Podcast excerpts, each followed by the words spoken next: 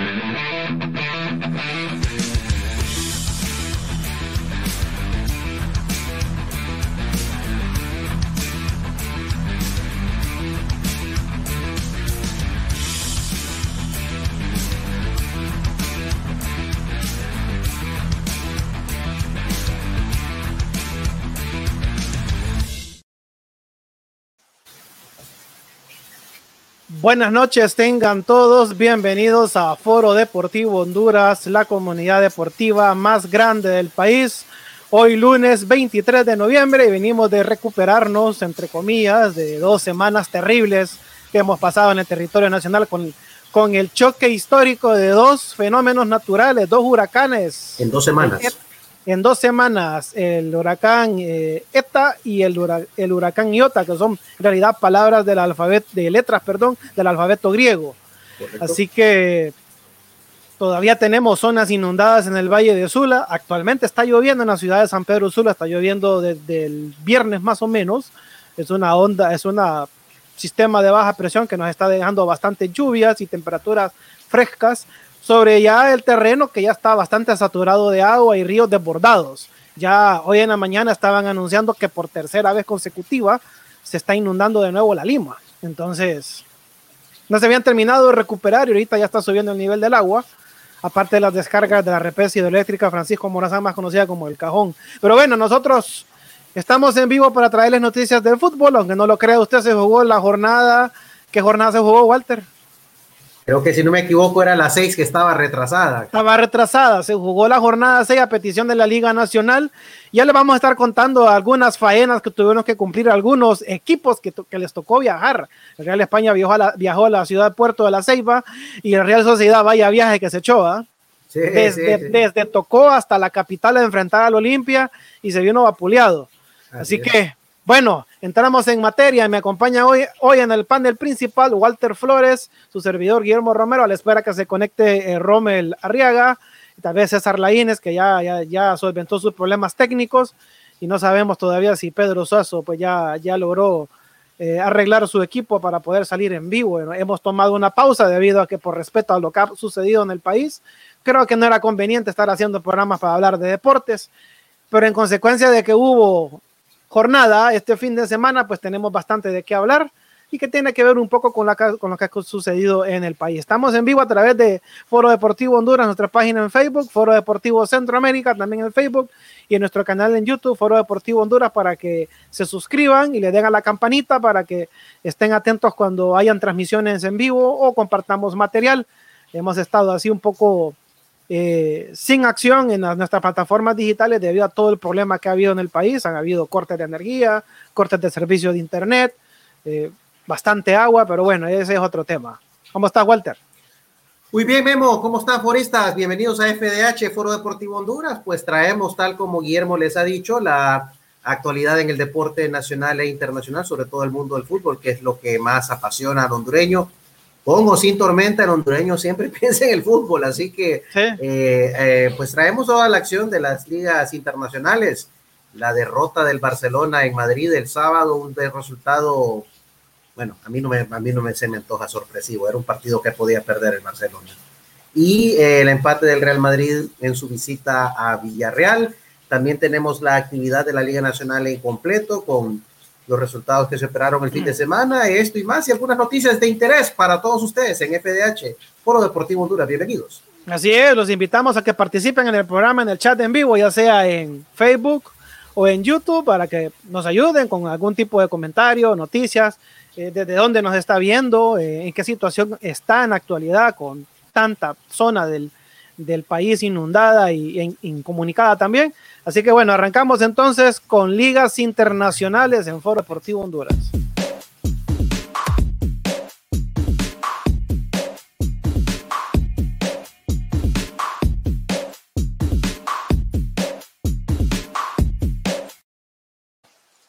Bueno, Walter, voy a llevar la batuta. Arrancamos entonces, si querés, con la Liga Santander, si la tenés ahí a mano. Correcto, aquí tenemos los resultados. Se ha jugado la jornada número 10 de la Liga Santander de España.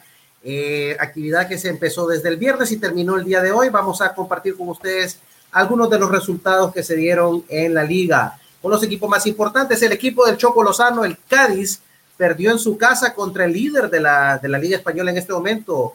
No es el Madrid, no es el Barcelona, no es el Atlético, es la Real Sociedad de San Sebastián, el equipo que va puntero de la Liga Española en este momento hasta, al cabo de 10 jornadas, aunque hay que decir que Real Madrid, Barcelona y Atlético de Madrid tienen partidos menos. Otro resultado importante que se operó este sábado también es el que se dio en Villarreal, donde el Real Madrid sacó un punto de Villarreal uno a uno contra el equipo del submarino amarillo.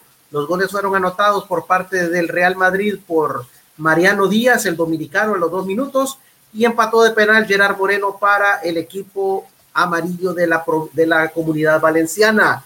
Otro resultado que se operó, atención Pedro Suazo, en el estadio Ramón Sánchez Pizjuán de Sevilla, el Sevilla ganó 4 a 2 al Celta de Vigo. Los goles anotados por el equipo andaluz por Jules Koundé al, minuto 5, empató Iago Yaspas al, al minuto 10 Aumentó la cuenta para el equipo gallego Nolito a los 36. Pedro, Joseph Enesiri. Espérate, ¿quién, quién, quién metió el gol?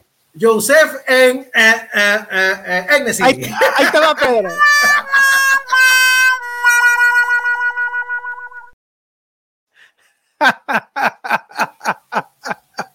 Pedrito, le están zumbando los oídos a Pedrito ahorita. ok, Josef Ainesiri al 45 más 3 puso el 2 a 2.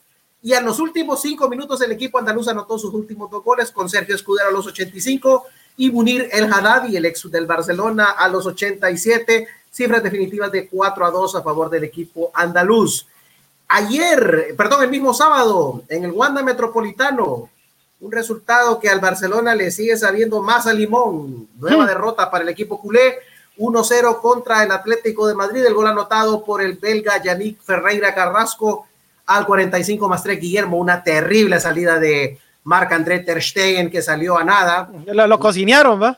No, no, no lo cocinearon, salió a nada y, se fue en banda y, y, lo dejaron atrás. O sea, o sea que Ter Stegen quedó así.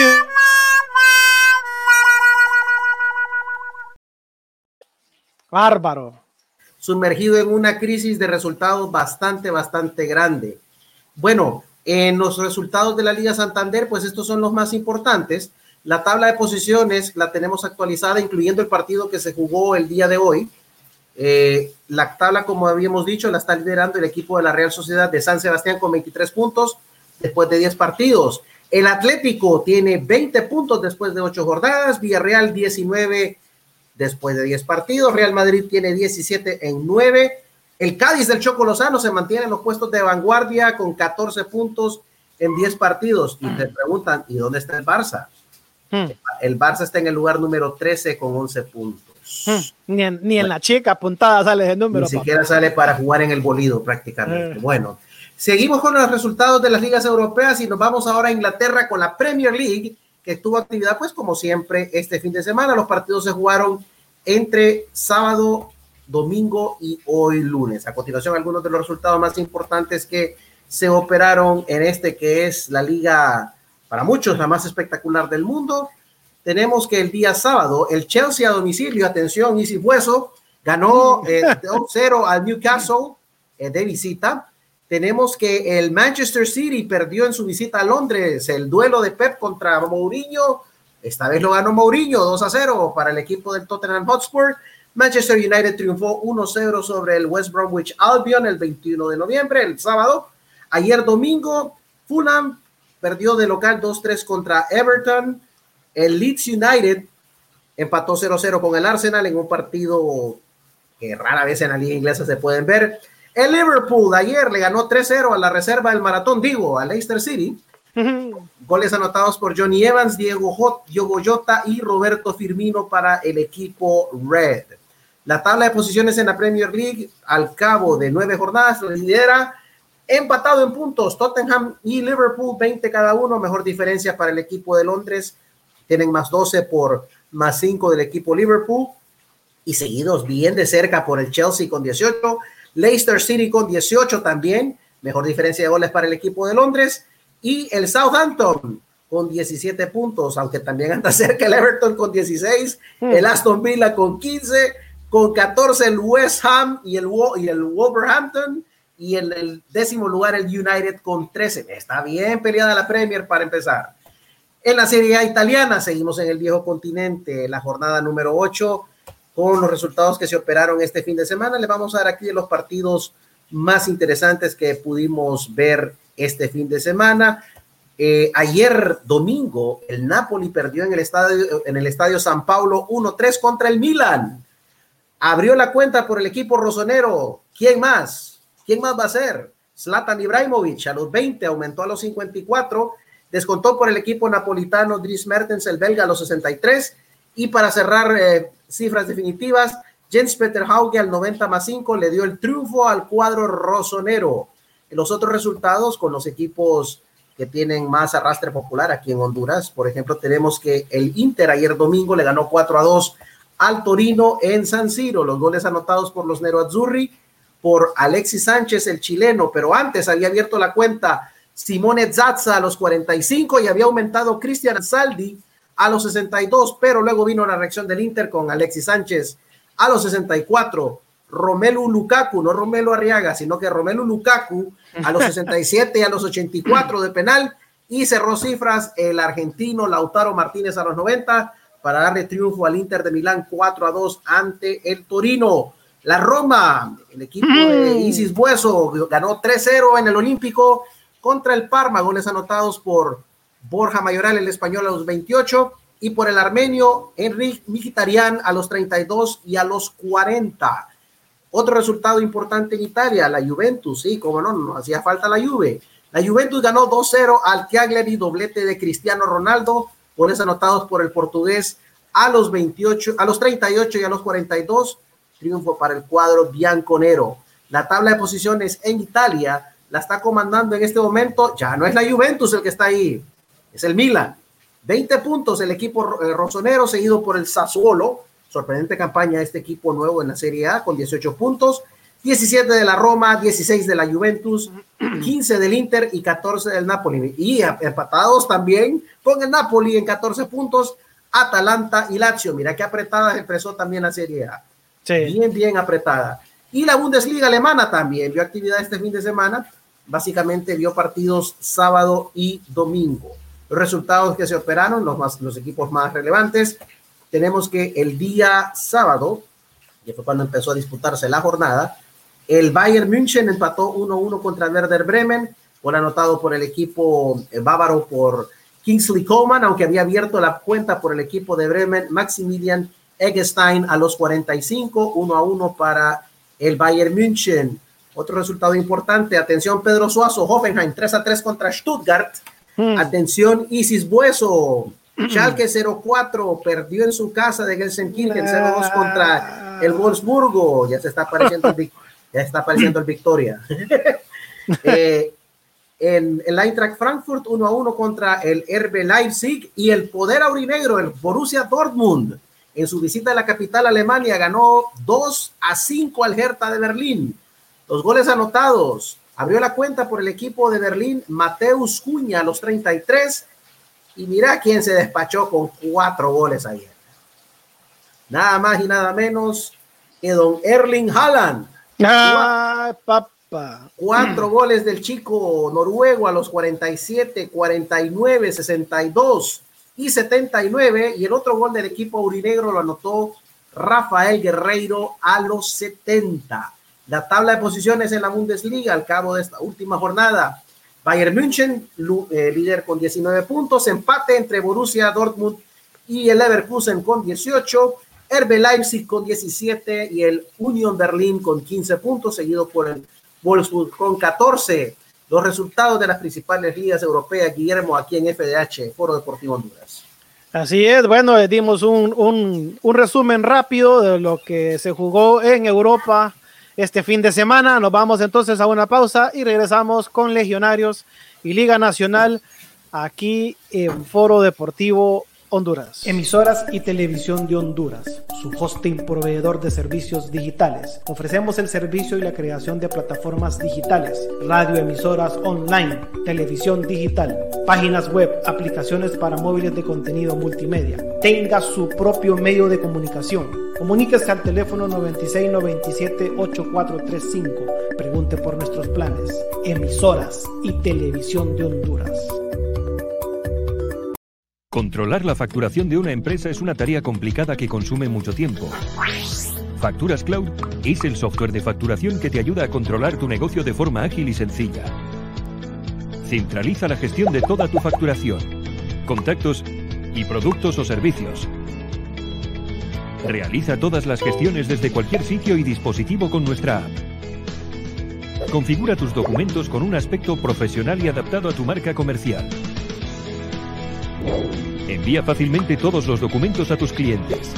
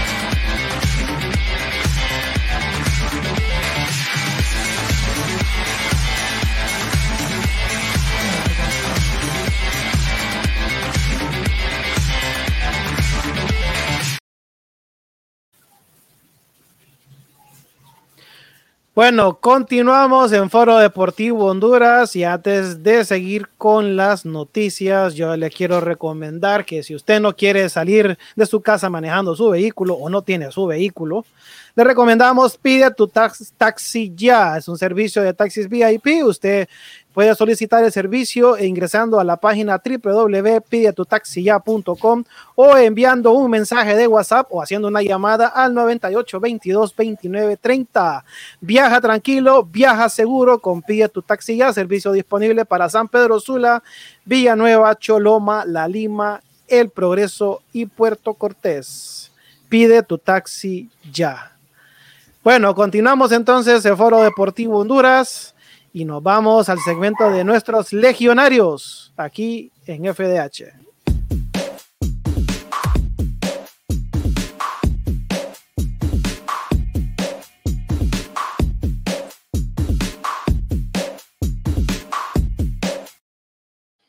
Bueno, y es que esta muchacha, Alexa Bar, ya se estrenó en, en España ella juega para el Racing.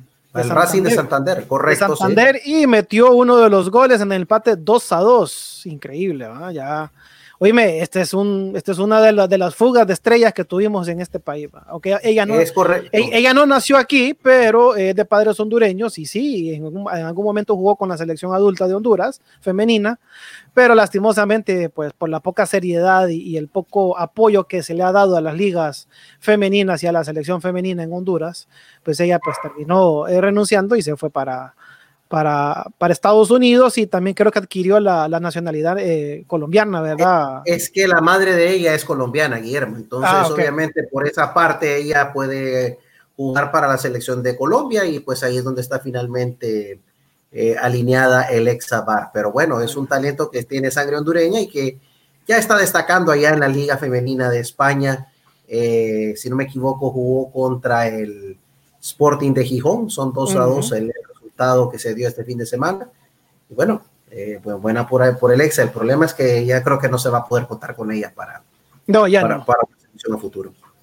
Y en Costa Rica, la zurdita de oro recuperó su, su, titularidad en el partido en que el Dimas Escazú venció al Suba Sport 5 por 2. Ella no estuvo presente en el marcador, pero sí jugó el partido y jugó muy bien.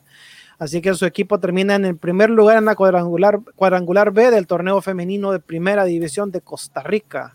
5 por 2, vaya goleada. Así es, y a domicilio. Eso te da el, el, nivel que este fútbol de Costa Rica en categoría femenina pues tiene actualmente acá en Centroamérica. Creo que no tiene, no tiene rivales. Y qué bueno que Catherine está ya pues descollando en una liga donde se puede hacer mejor aprecio de su talento Esperemos que la FENAFUT no se vaya a dormir y no vaya a permitir que, que la muchacha agarre la nacionalidad costarricense y que juegue para Costa Rica después y, y sea el caballito de Troya y ya quedemos todos fregados por ese lado. Ojalá que, que se pongan las pilas, que no la vayan a dejar escapar. Eso es cierto, bueno, y, re y recordemos de que este año ha sido un año de lucha para la, las ligas femeninas de fútbol y de fútbol sala. Correcto. Y esperamos de que con todo el desastre que ha habido en este país respecto a la pandemia, los dos huracanes que vinieron a impactar, eh, no se van a hacer los locos el otro año. Así es, ¿no? Que, que, las reactiven, porque recordemos que hay mucha gente que se pone en el plan de que las mujeres no deben jugar, pero en mi opinión, eh, Guillermo y amigos foristas que nos están viendo y escuchando, yo pienso que las damas también tienen derecho, si les apasiona el fútbol, a que lo practiquen sin ningún problema, sin ninguna dificultad y que pues se les conceda toda la ventaja que, por ejemplo, se le dan los varones.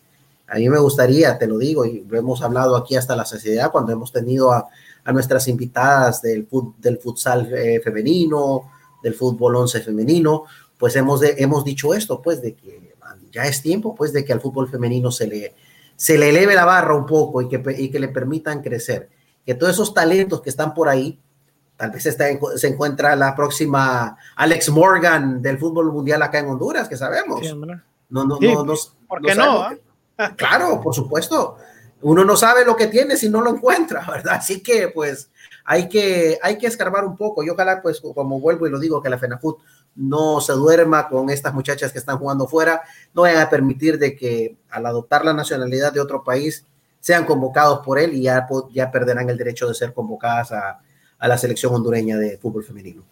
Así es. Bueno, y este señor no es legionario, en algún momento lo fue, pero estuvo de, estuvo de cumpleaños el fin de semana. Correcto, el maestro José de la Paz Herrera, Chelato Uclés, llegó a sus 80 años de vida. El oriundo de Soledad del Paraíso, ¿ah? nacido en 1940. Eh, Chelato tuvo una efímera carrera como, como jugador, realmente no jugó mucho Chelato. Prácticamente todo su andar en el fútbol fue como entrenador y el primer equipo que tomó fue precisamente en 1973 a Real España. Hmm. Y lo condujo a un proceso que terminó con el tricampeonato de los 70.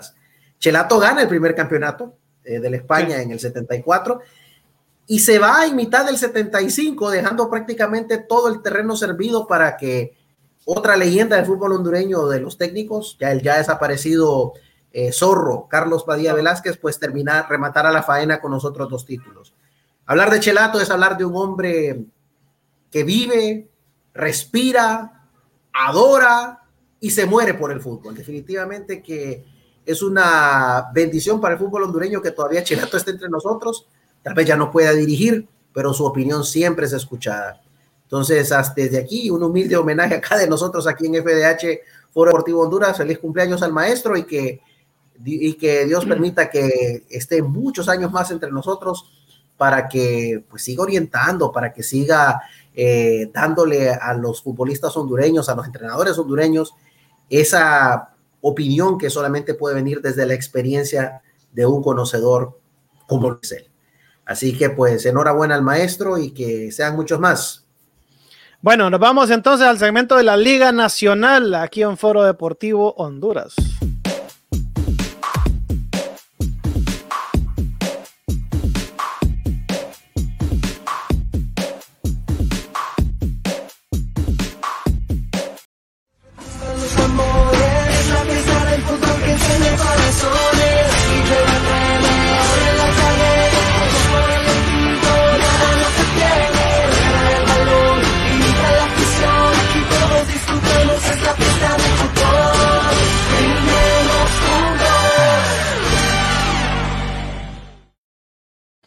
La Liga Salvavidas de Primera División de Honduras y le damos la bienvenida a Rommel Eduardo Arias Cuello. ¿Cómo está, Rommel?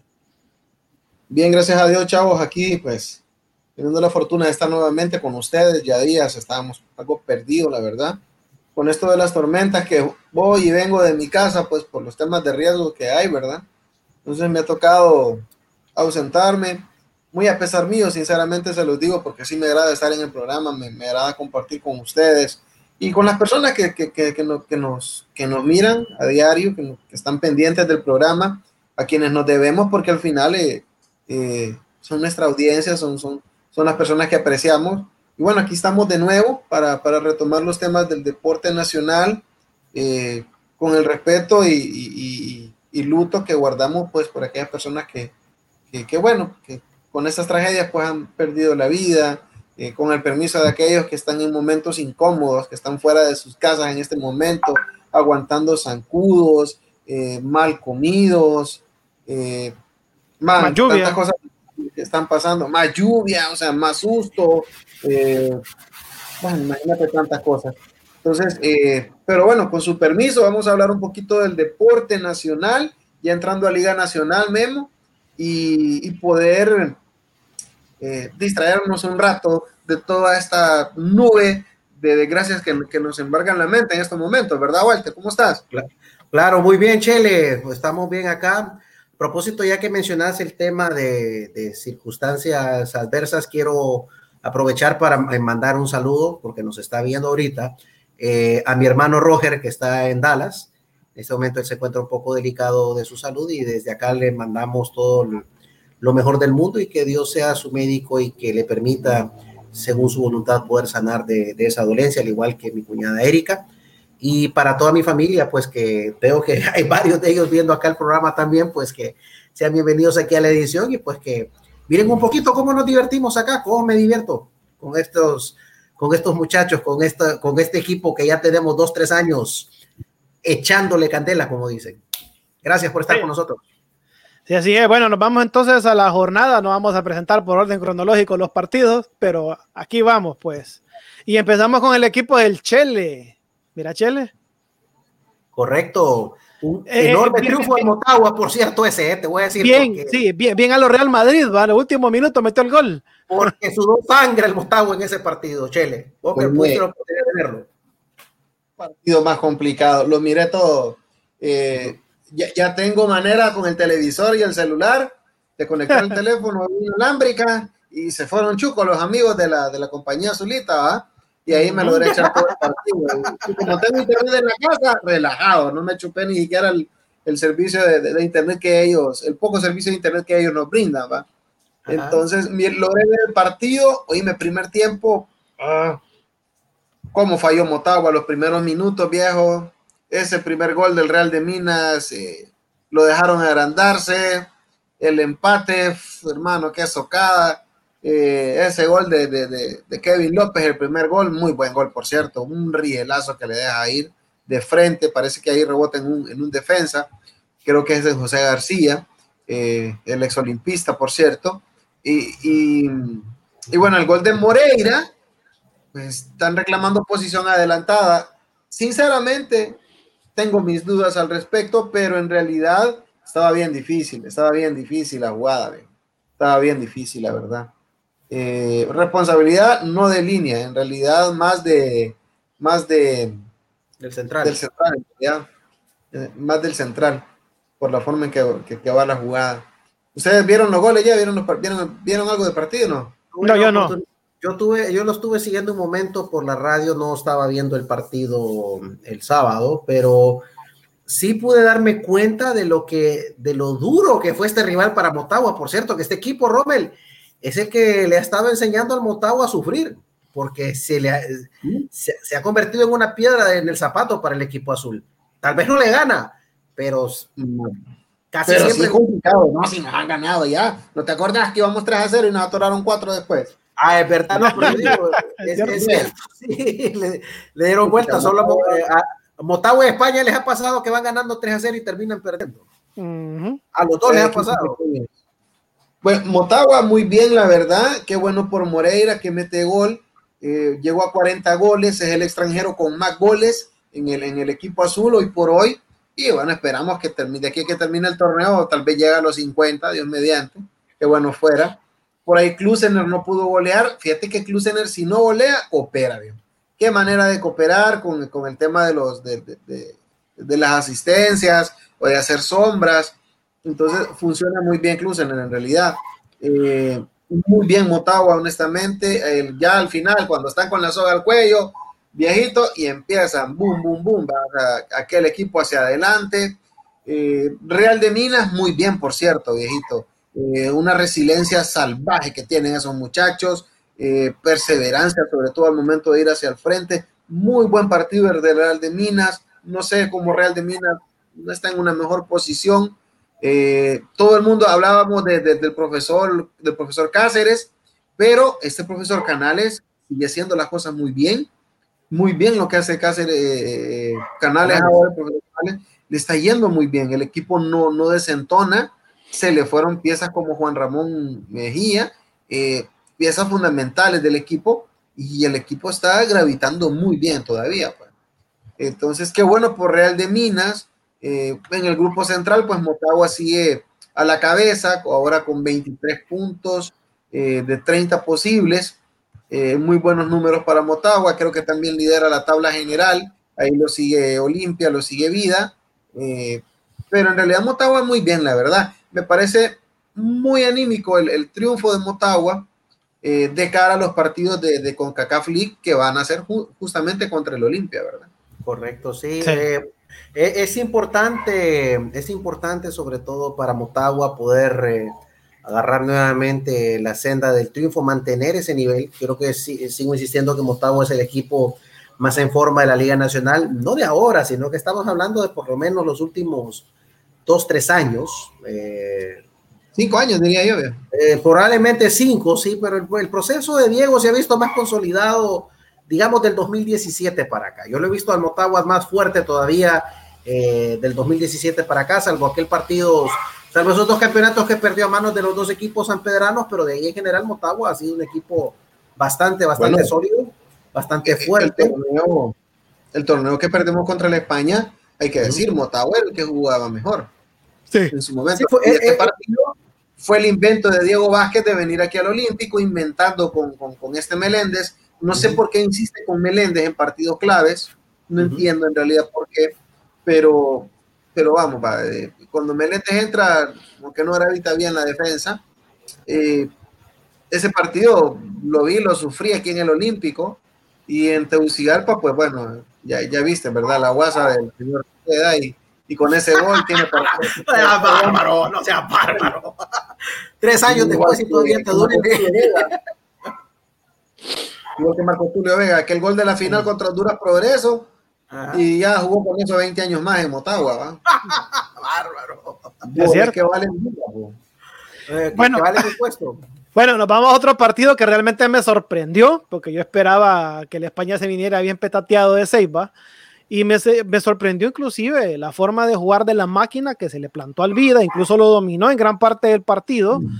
Y una serie de, de, triangulaciones que me llamaron mucho la atención, que no se las había visto al equipo aurinegro. Me parece que, que Emison Soto se la jugó muy bien en Seiba ante un vida bastante complicado, que no deja, que a pesar que ya no está eh, primitivo, no deja de ser un equipo peligroso y que juega bien. Así que estos dos equipos nos regalaron un excelente partido el sábado, tarde-noche, partido inició a las 5 con 15 minutos y me gustó mucho el partido, ida y vuelta. Siempre fue un poquito superior más el España, pero eh, el Vida y el España regalaron un, bonito partido eh, la tarde-noche del sábado. ¿Qué opinas, Walter? probablemente por nivel de juego, podríamos decir, por, por parte de ambos equipos, fue quizás el partido más, definitivamente el partido más parejo de todos. Fue, bueno, de hecho es el único empate que registra la jornada, no hay otro empate. Eh, una España que yo no sé realmente a dónde estaba esa, no sé si es como en aquel famoso refrán que dice que la escoba cuando es nueva siempre va re bien, o es que realmente este talento de, eh, o esta forma de jugar de Real España solo era cuestión de hacerla resurgir. Eh, sorprendido, yo esperaba sinceramente que a la España le fuera mal el sábado en la Ceiba, pero no, inclusive llegando a dominar al Vida en amplios pasajes. Eso sí, Guillermo, Rommel y foristas que nos ven y escuchan, una, un, un punto que realmente supo a poco por el penal que falló a, eh, Ángel Tejeda. La, puso en órbita, la mandó al Mar Caribe. Eh, también está el hecho de que la España perdió por lesión a dos piezas fundamentales. No sé realmente si van a poder llegar el miércoles para jugar contra Real de Minas, hablamos del caso de Carlos el Chapetilla Mejía y a Mario Martínez, los dos salieron lesionados en el partido del sábado, partido que fue muy físico, muy fuerte. Sin embargo, pues eh, en lo que cabe haberse traído el punto no fue del todo malo. Sí quedó ahí eh, eh, pendiente de un hilo el, puesto de repechaje porque Platense pudo haberlo superado si ganaba el partido de ayer, pero obviamente eso no se dio. España se mantiene en puesto de clasificación y eh, le da la ventaja de que ahora el España va a jugar en casa, va a jugar aquí contra Real de Minas el miércoles en el Morazán. Suponemos de que el España podrá ganar ese partido. Esperemos que para bien de la máquina pues sea de levantar. Y, que, y, y se pedía un hombre de la casa, ahí está ya, Emilson Soto, un hombre de vasta experiencia en el equipo, que sabemos lo que, lo que él siente por esa camisa, pues es la camisa de su vida, el equipo que, que lo lanzó a la fama y en el que estuvo muchos años eh, ligado como futbolista, pues hombre, ¿qué mejor que alguien así para poder llevar a un equipo como Real España? Vamos a ver qué pasa el miércoles.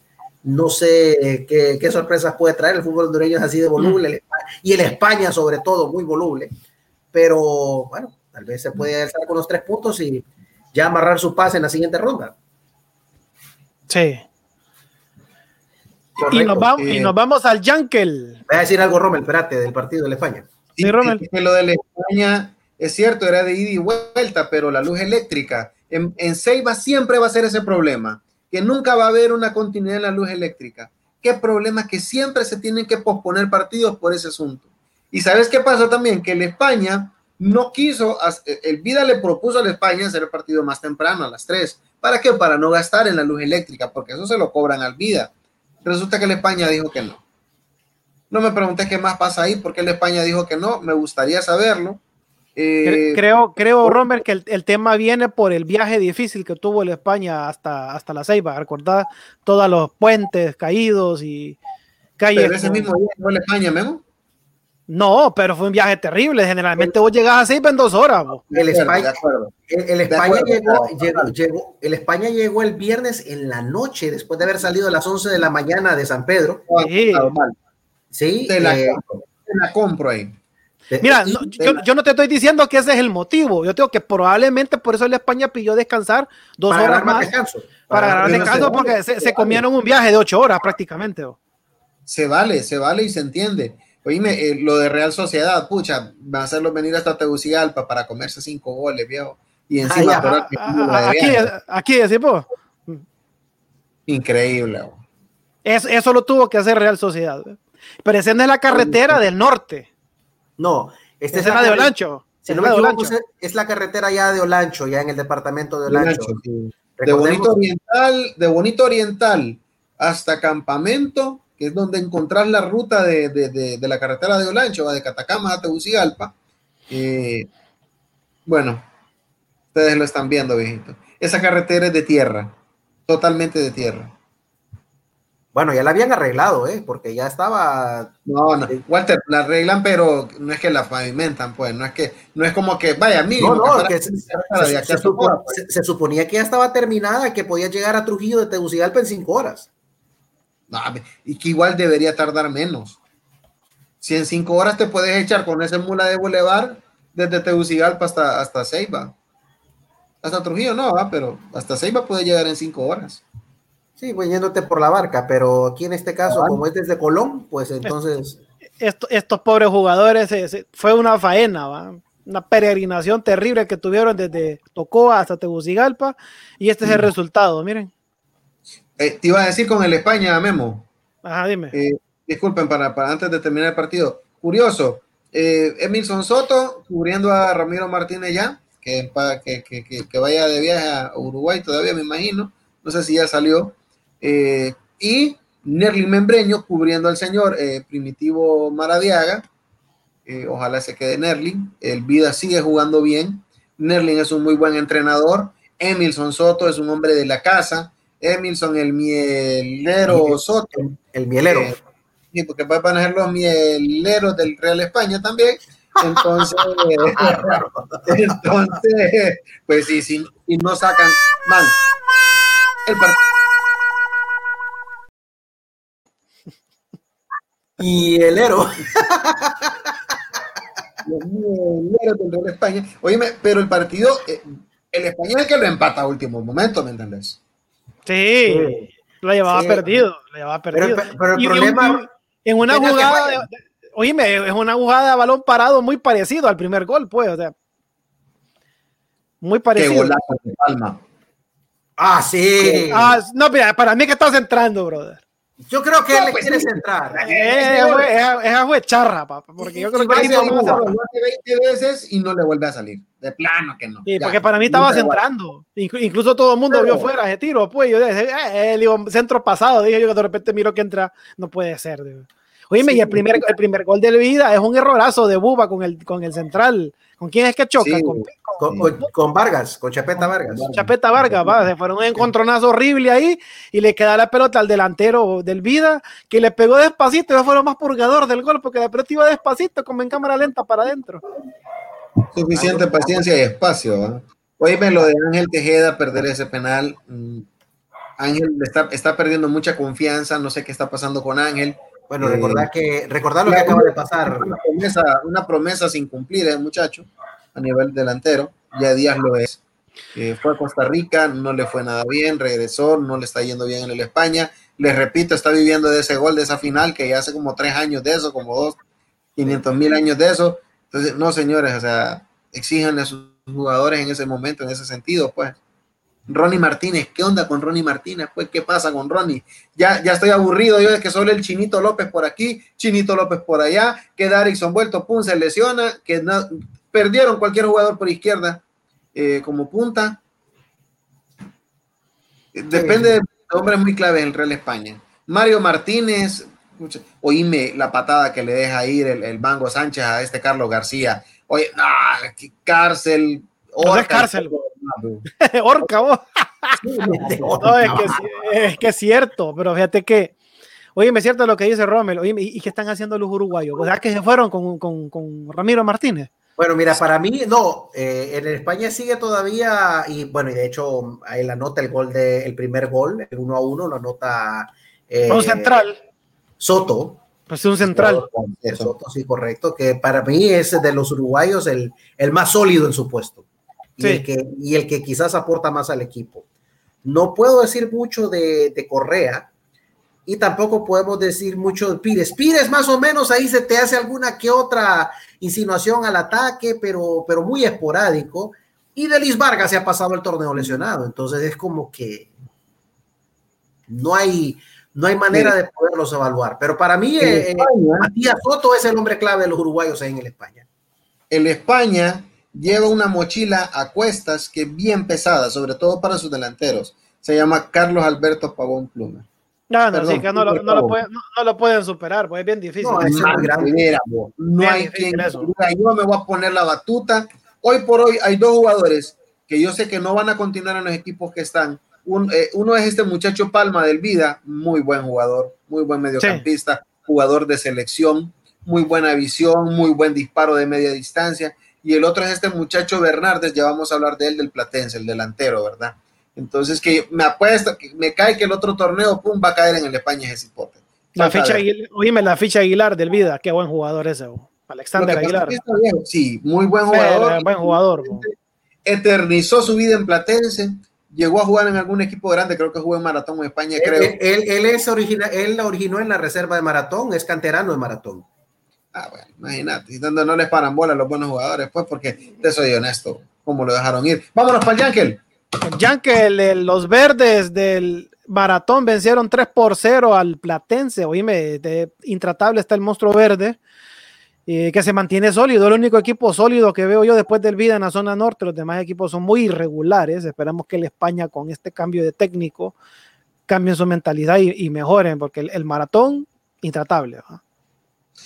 Disculpen si va a sonar a rebanes, pero despertó la bestia.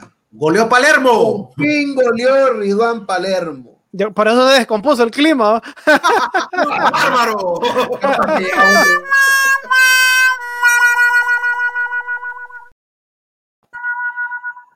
Capaz que llega un huracán. Bueno, y no es Rebane Ridwan, yo no creo que sea un mal jugador. Siento que Vargas le está haciendo la campaña al Cipote, en realidad haciéndole el cambalache a su amigo eh, Martín. El Cipote creo que le pone ganas, le pone injuria, pero Vamos, viejo, o sea, de que está limitado, está limitado, viejo.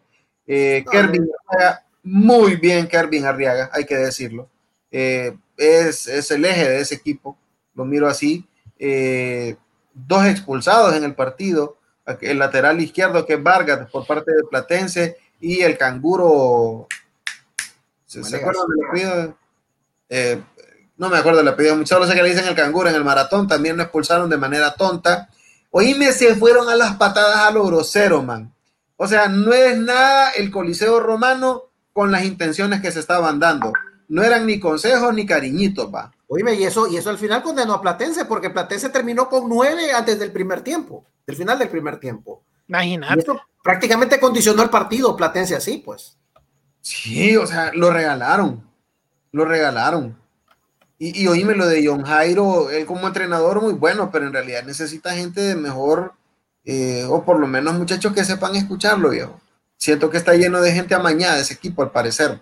Y el problema de Platense, Rommel y Memo y foristas que nos escuchan y ven, el problema de, del Platense es que aquella, aquel halo que traían cuando empezó el torneo, ya se, ya, se sumó. Eso es llamará de Tusa, papá ya se sumó, ya el Platense ya no es a la sensación que no sé qué, yo me acuerdo el tiburón las primeras jornadas cuando arrancaba el torneo ya por, por septiembre, y ahora se, se, ha venido abajo, se ha venido abajo Platense, yo no sé si fue que ese, ese, ese espíritu se lo llevaron Eta y, y Iota, pero la verdad que, no, no, sé realmente qué, qué, está pasando con, con el tiburón. Aún se mantiene con posibilidades ciertas y mucho ojo, mucho ojo, porque hoy se dio un resultado que a Platense le está metiendo presión. Ah, que, que ganó el Honduras, Debo. le está metiendo presión a Platense. ¿Por qué? Porque en primer lugar está metiendo a Platense en el rollo de la zona baja, de la zona baja de la tabla, porque recordemos, y, y para beneficio de nuestros, eh, nuestro público, recordemos que en el eh, sí va a haber descenso en el torneo de clausura y los puntos que se hagan ahorita van a contar para ello. Entonces, estos equipos tienen que poner las barbas en remojo. Ya el, ya el, el Honduras Progreso, que era, como dicen, el otro equipo débil del torneo, logró sumar su primer triunfo y ese triunfo lo pone a un punto de a, a dos, tres puntos de Platense. Platense tiene que poner las barbas en remojo porque ya tiene al, a, Honduras Progresor más o menos respirándole en la nuca. Así que Platense, mucho cuidado. Y tengo entendido que Platense va a tener que ir a hacer un par de visitas. Si no me equivoco, no sé si tiene que ir a Tegucigalpa, pero le va a tocar salir. Qué bueno por Maratón. Maratón está, se está comportando como el equipo grande que debe ser. Aunque con la vida, pucha, qué maneras de perder, va. Eh, todavía no es un equipo consistente. Maratón no lo es, hay que decirlo. Eh, no está logrando la continuidad que el equipo América. Eh, ganan unos, empatan, pierden, o sea, no es, no es constante, no es como lo que viene demostrando Motagua, como lo que siempre esperamos de Olimpia, eh, que lo que Real España y Maratón son muy dubitativos siempre en los torneos, y en este se han vuelto más dubitativos todavía, tenían todas las oportunidades para coronar zona norte, no, van a dar de toda la vida. Sí, dejaron crecer al Vida y el Vida está cómodo, está tranquilo, al Vida lo ponemos. El Vida le dejó gran envión. Sí, sí. Y Merlin Membreño, hay que decirlo, es un buen entrenador. Ahora, Rommel, un misterio, un misterio que a mí yo todavía no sé cómo resolver. ¿Qué pasa que Ramón Maradiaga, cuando dirige un equipo que no es el Motagua, pierde contra Motagua? ¿Qué pasa? No, pero ya le ha ganado. A Motagua con otro no. Con el Vida en el 2015 le ganó 2 por 1 con dos goles de Eddie Hernández. ¿Ah, sí? Sí, sí Porque yo recuerdo cuando estuvo en el España nunca le pudo ganar a Motagua. Por eso te digo. No, pero sí le ganó. Y ahorita perder con Motagua, le, eh, bueno, dicen que no es esa la razón, pero fue después de una derrota con Motagua que el hombre se fue, pues. Pues aparentemente fue con algo, se ve la foto de él ahí, fíjate que yo no la estoy viendo. yo la estoy viendo, yo sí la veo. Ah, ok, sí. Entonces, eh, no sé qué problema tuvo él con algún dirigente del club cocotero, que no fue por los resultados, porque el vida anda muy bien, que decidió rescindir el contrato porque dice que ese no es el estilo de él, a él no le gusta tener ese, ese sape con la gente, eh, una persona muy seria, así que le dijo adiós. Lástima porque era una gran campaña. ¿va? Sí, y necesitaba de un entrenador de ese calibre, el Vida, para poder salir a flote, para por fin darle a la ciudad de La Ceiba la oportunidad de vivir una, un, un tío, un chance para poder ser campeones. Recordemos que Vida es el equipo que tiene más tiempo de no ser campeón de, de los actuales de la Liga Nacional, tiene casi 40 años de no ganar un título. Entonces, pues eh, obviamente ya hay una necesidad histórica de parte de la Ceiba de tener un campeón desde que hace 25 años Victoria ganara la liga. Eh, hace falta un título para la Ceiba, el Vida ahorita está en la plataforma de ello. Vamos a ver si logran mantener ese ritmo, si logran mantener ese nivel y que puedan ellos recuperar esa esencia que, que habían estado llevando. Y bueno, y las consecuencias del viaje de la Real Sociedad están ahí. Una goleada de cinco goles a cero, prácticamente eh, no tiene no tiene mayor apelativo. Una, fue un baño total el que recibió la Real Sociedad en Tegucigalpa. Prácticamente no pusieron resistencia. Poco, poco se puede decir de este partido, la verdad, muchachos. Yo ni lo vi ese partido. Ni lo miré. No, fue un paseo. El Olimpia prácticamente trató como trapo viejo a la Real Sociedad. Fue bastante, bastante eh, desequilibrado ese juego. Olimpia muy superior extremadamente superior. La estadística del juego lo revela. Solo mira 18, 18 disparos, 7 a puerta del Olimpia, para 3 de Real Sociedad y ninguno fue a puerta. Hicieron trabajar grueso a Obed enamorado. Obed enamorado, Obed Enamorado eh, tiene su mérito de que este marcador no haya llegado a 10, porque fue, porque fue bastante, bastante, bastante inclinado al Olimpia este partido. El Olimpia perfectamente pudo haberse ganado por 7, 8 goles, con facilidad, con tranquilidad. Bueno, mantiene el pulso con Motagua el Olimpia. Rommel está más cerca del Olimpia ahora de Motagua en la tabla. ¿Vos crees que pueda? Está cerca. ¿Vos crees que pueda? está cerca. Sí, pero estaban más separados hace rato. Pues sí, pero fue el clásico que ganó Olimpia y lo ganó muy bien, con mucho pues mérito. Lo ganó bien el Olimpia el clásico y ahí está, tres puntos todavía. Motagua no cede camino, se dio camino, pero dejó que Olimpia se acercara, pero hasta ahí. Y Motagua sigue camino a, camino a la, a, la, punta. No sé qué partidos faltan para Olimpia, no tengo el dato qué partidos faltan para Olimpia, qué partidos faltan para Motagua, ya lo voy a ver en un momento, se los comparto. Eh, para decirle si en realidad Motagua va si a Motagua le toca contra Maratón, le toca contra España todavía, pues bueno, todavía el Olimpia podría tener ahí alguna esperanza de eh, lograr avanzar, de, superar a Motagua. Uno de los partidos pendientes que tiene el Olimpia es eh, precisamente contra España. Ay, sí, no es tan fácil. ahí, están los tres puntos seguro del Qué bárbaro, qué bárbaro, qué bárbaro, qué bárbaro.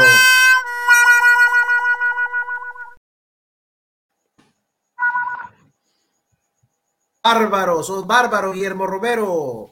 De que no, no, no, no, le tengo fe al, equipo. Bueno, pero ahí, veremos, tal vez. Eh, bueno, y, y, te saludando, debería, porque no entraste vos.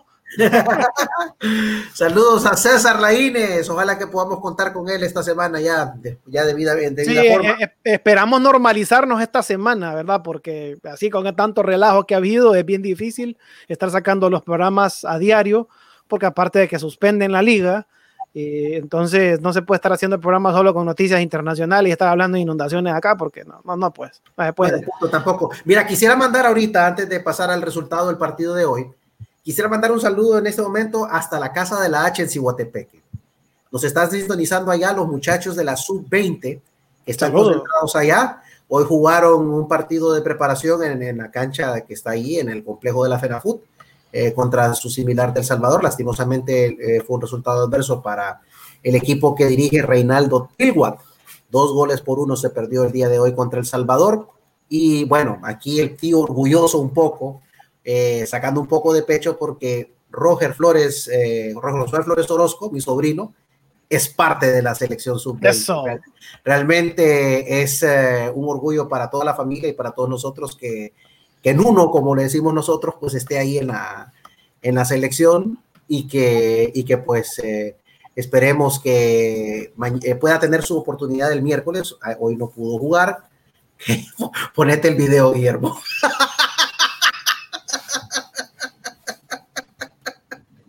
ponételo solo, ponételo solo.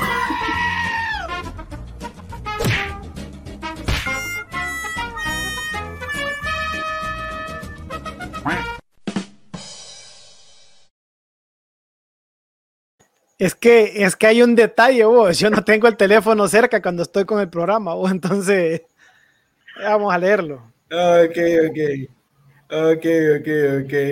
No, que estaba diciendo César de que pensaba de que no había haber programa, entonces que por eso se confió y no entró. Pues bueno, un saludo hasta, hasta Ciguatepeque para, para, para Roger y para los muchachos allá.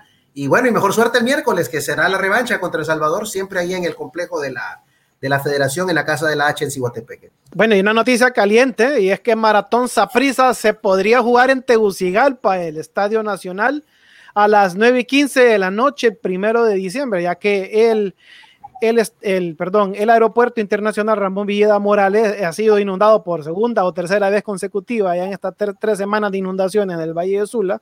Así que ya habían empezado a limpiarlo, incluso la pista ya estaba limpia y todo. Pero regresó, eh, apareció otro huracán Iota mucho más grande, mucho más fuerte y lo, volvió a dejar en peores condiciones. Así que no se va a poder jugar.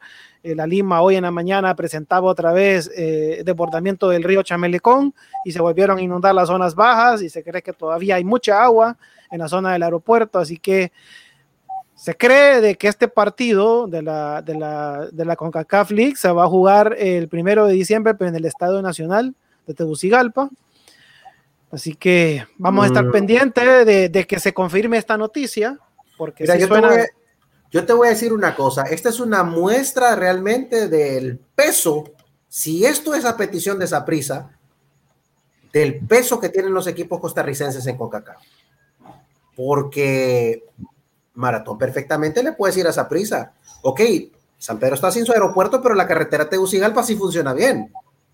Sí tiene, y tiene paso libre. Entonces, no sé, yo pienso que aquí, como aquí debería haber un poquito de, de, de un poco de pensamiento crítico de parte de Maratón para hacerlo pesar en CONCACAF, para que le haga ver a esa prisa de que es, sí es cierto, San Pedro Sula está sin su aeropuerto, pero solo demora tres horas y media llegar a Tegucigalpa. No sé, e- es mi opinión particular, no sé ustedes cómo lo ven. Mira, ve, lo que pasa es que esa prisa, en esa prisa ya saben que el maratón, nomás llegando a la Guayojoa, ya lleva tres goles en el lomo. O sea, hasta, hasta-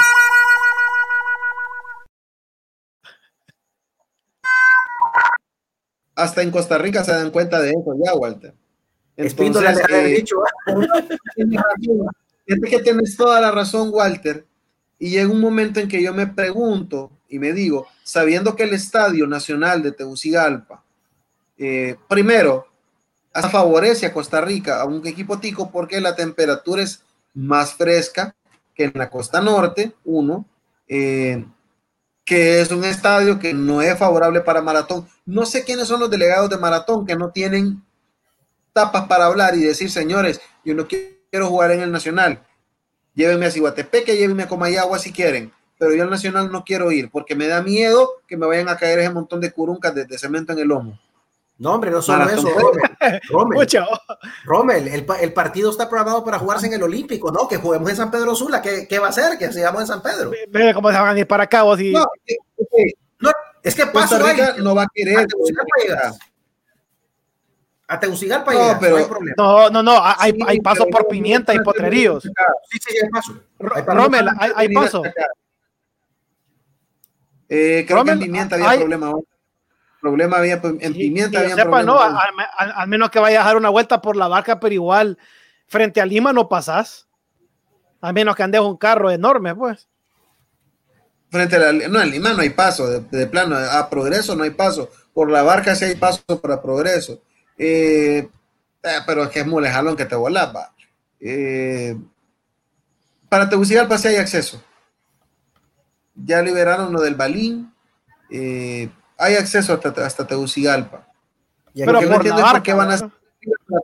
Porque Maratón se permite dejar sufrir de esa manera su ruta de viaje, honestamente. Sí, correcto. Pero, Sí, porque lo están haciendo digo, viajar. le están haciendo la vida difícil a Maratón. No es lo mismo ahí- que lo hagas viajar hasta Tegucigalpa y te tengas que tirar ese tramo de carretera que están construyendo, que ya está más hecho que, que, que- que malo, el, el tramo de, eh, del desvío del canal seco a, Comayagua. bueno, adelantito de Comayagua, porque ahí ya no es Comayagua, ya pasaste de Comayagua. Ese tramo que también es incómodo, pues. Entonces, ¿por qué no lo dejan en Comayagua? Porque no lo dejan en Ciguatepeque.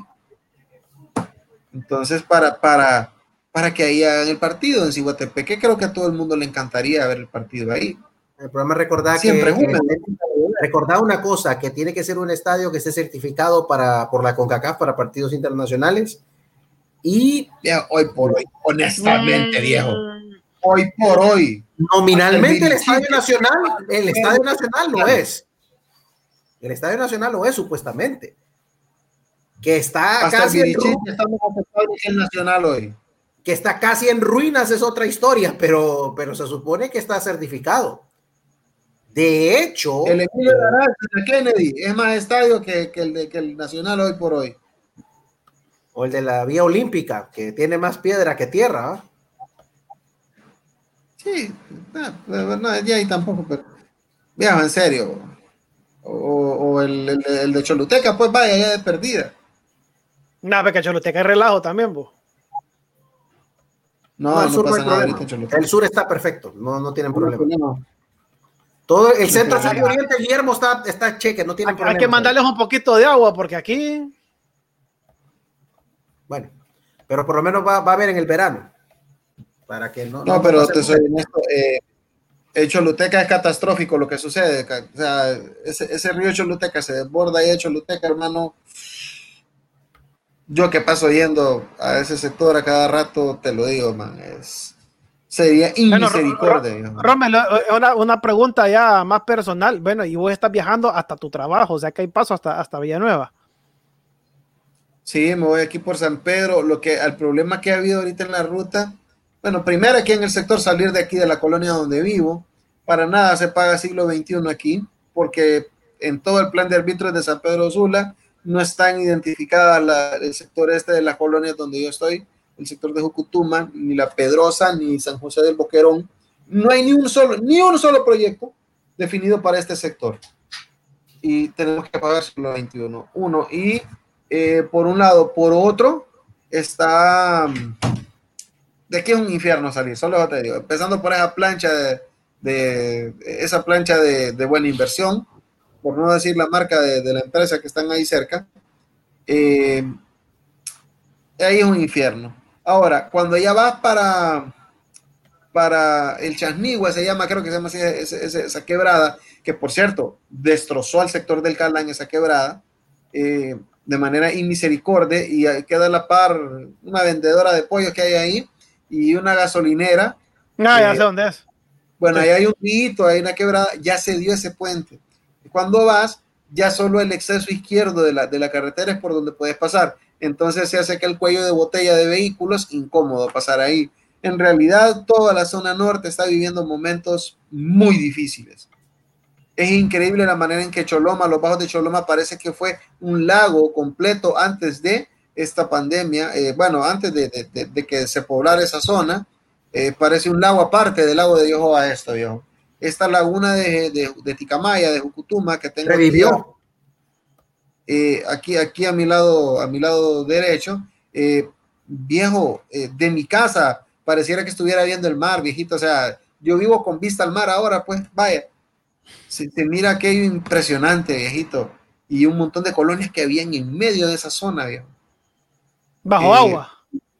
Agua completamente. Lamentable, te soy sincero, lamentable. Aquí están los camiones esos de, de, los basureros, por no decir el nombre de la empresa, que, que, demandó a la municipalidad, si se acuerdan, y estamos pagando esa demanda los, los sanpedranos. Bueno, los que vivimos en San Pedro, porque yo, no soy sanpedrano, pero los que vivimos en San Pedro pagamos esa demanda con nuestros impuestos y resulta que esos camiones deterioran la carretera, pero esa empresa tampoco hace nada por arreglar esta carretera, este sector. Y este debería ser una vía de acceso para evitar que las calles de San Pedro Sula se deterioren rápido.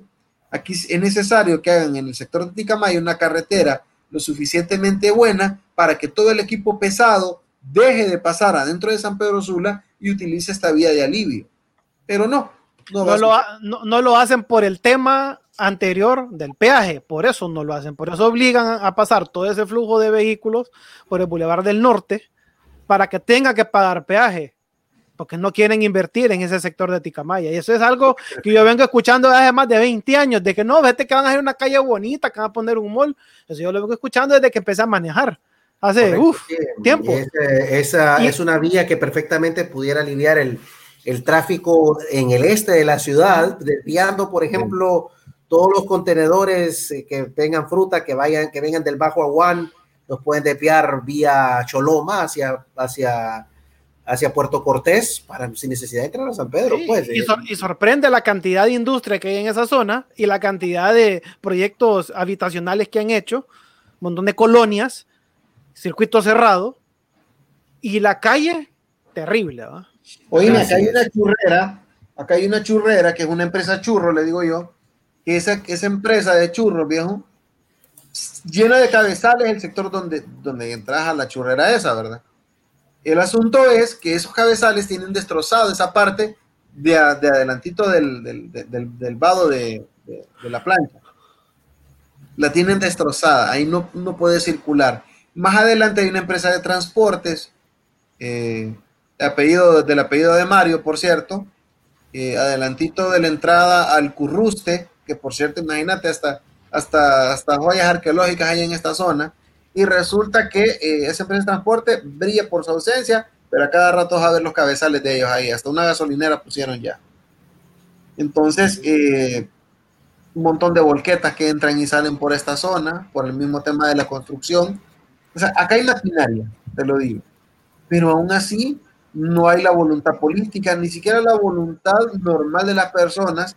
No te miento, eh, hay unos chats de la colonia y hay gente que se está queriendo proponer a, señora, hay que ir a un paro, pues hay que parar esta situación y que nos escuche Calidonio. Pero no siento que sea algo que vaya a pasar.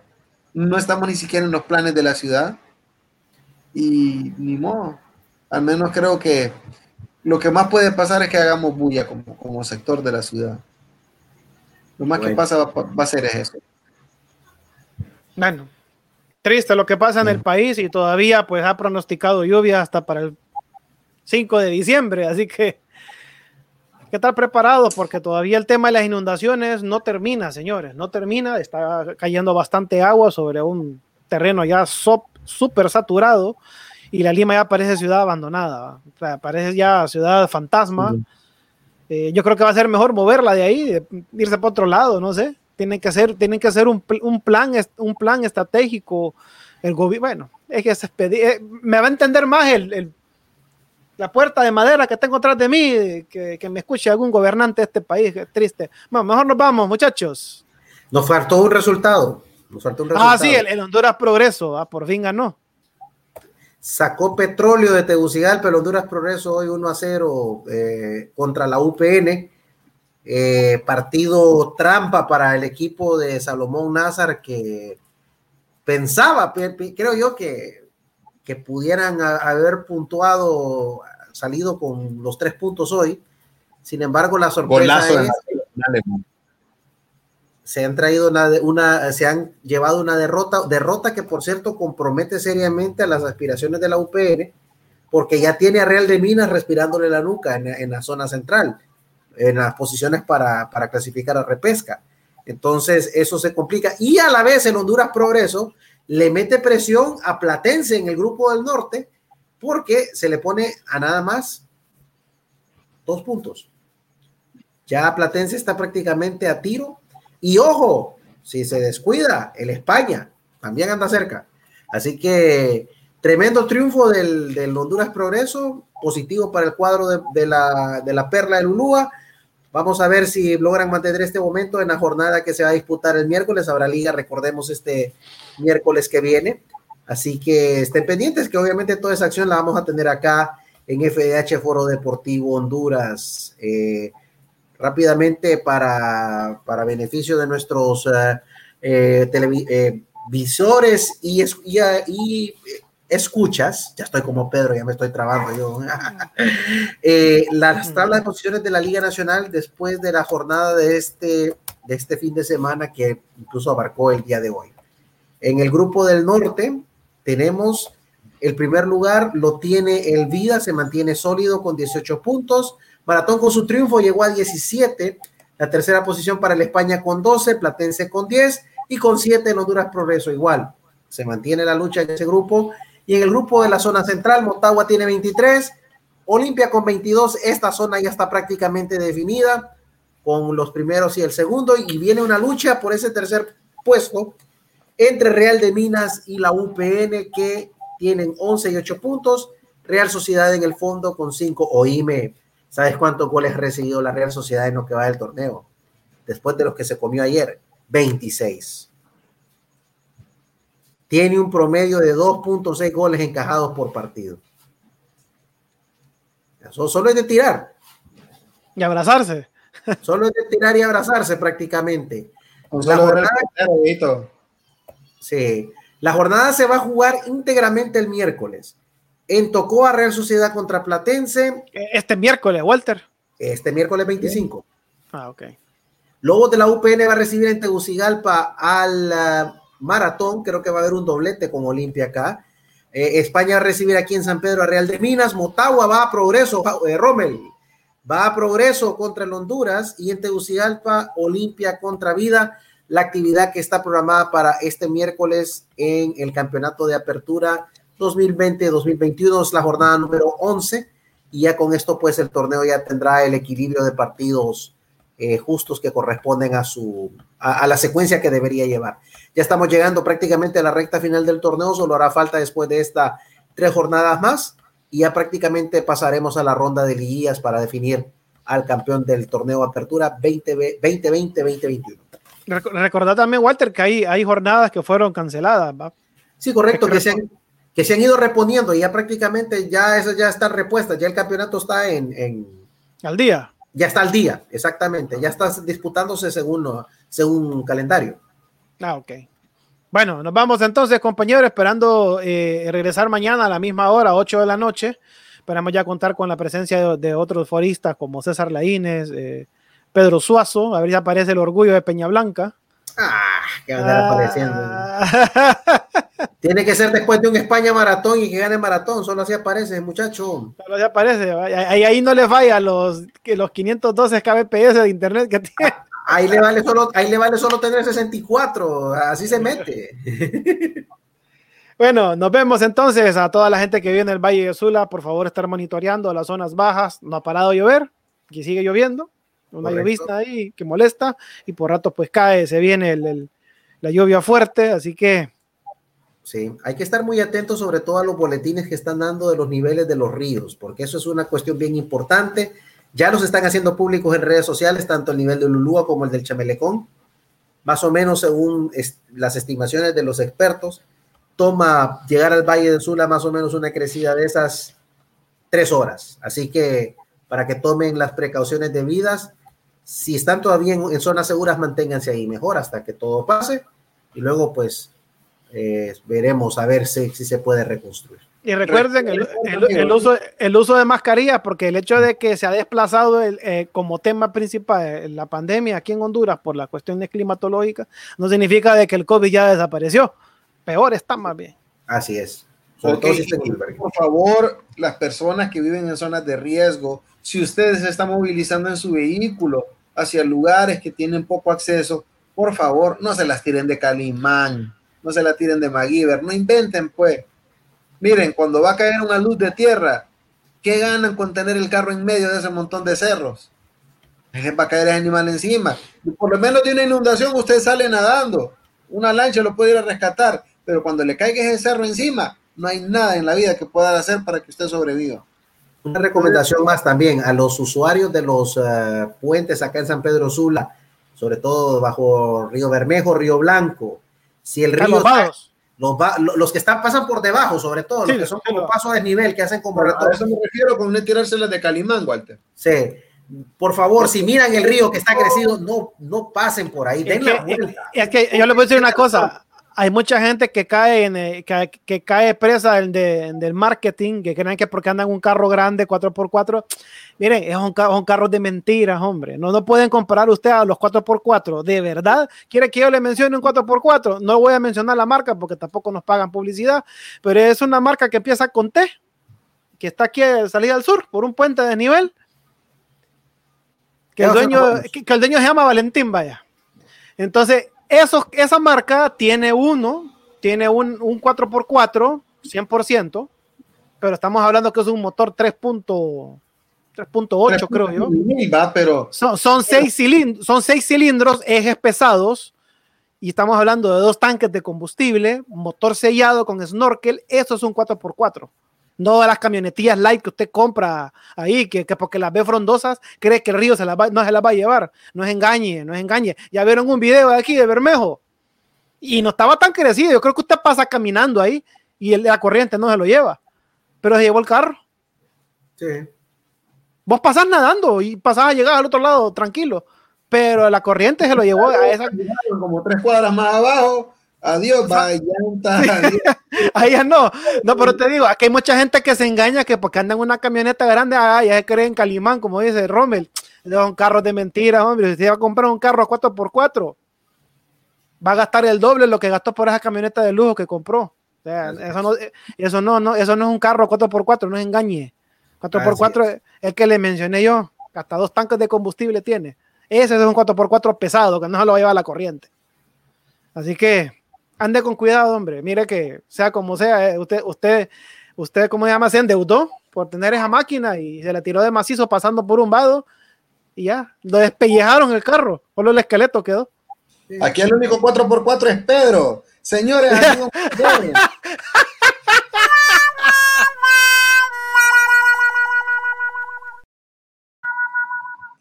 No, mejor, nos vamos, muchachos. Adiós. Ni ganas de hablarme. Bárbaro.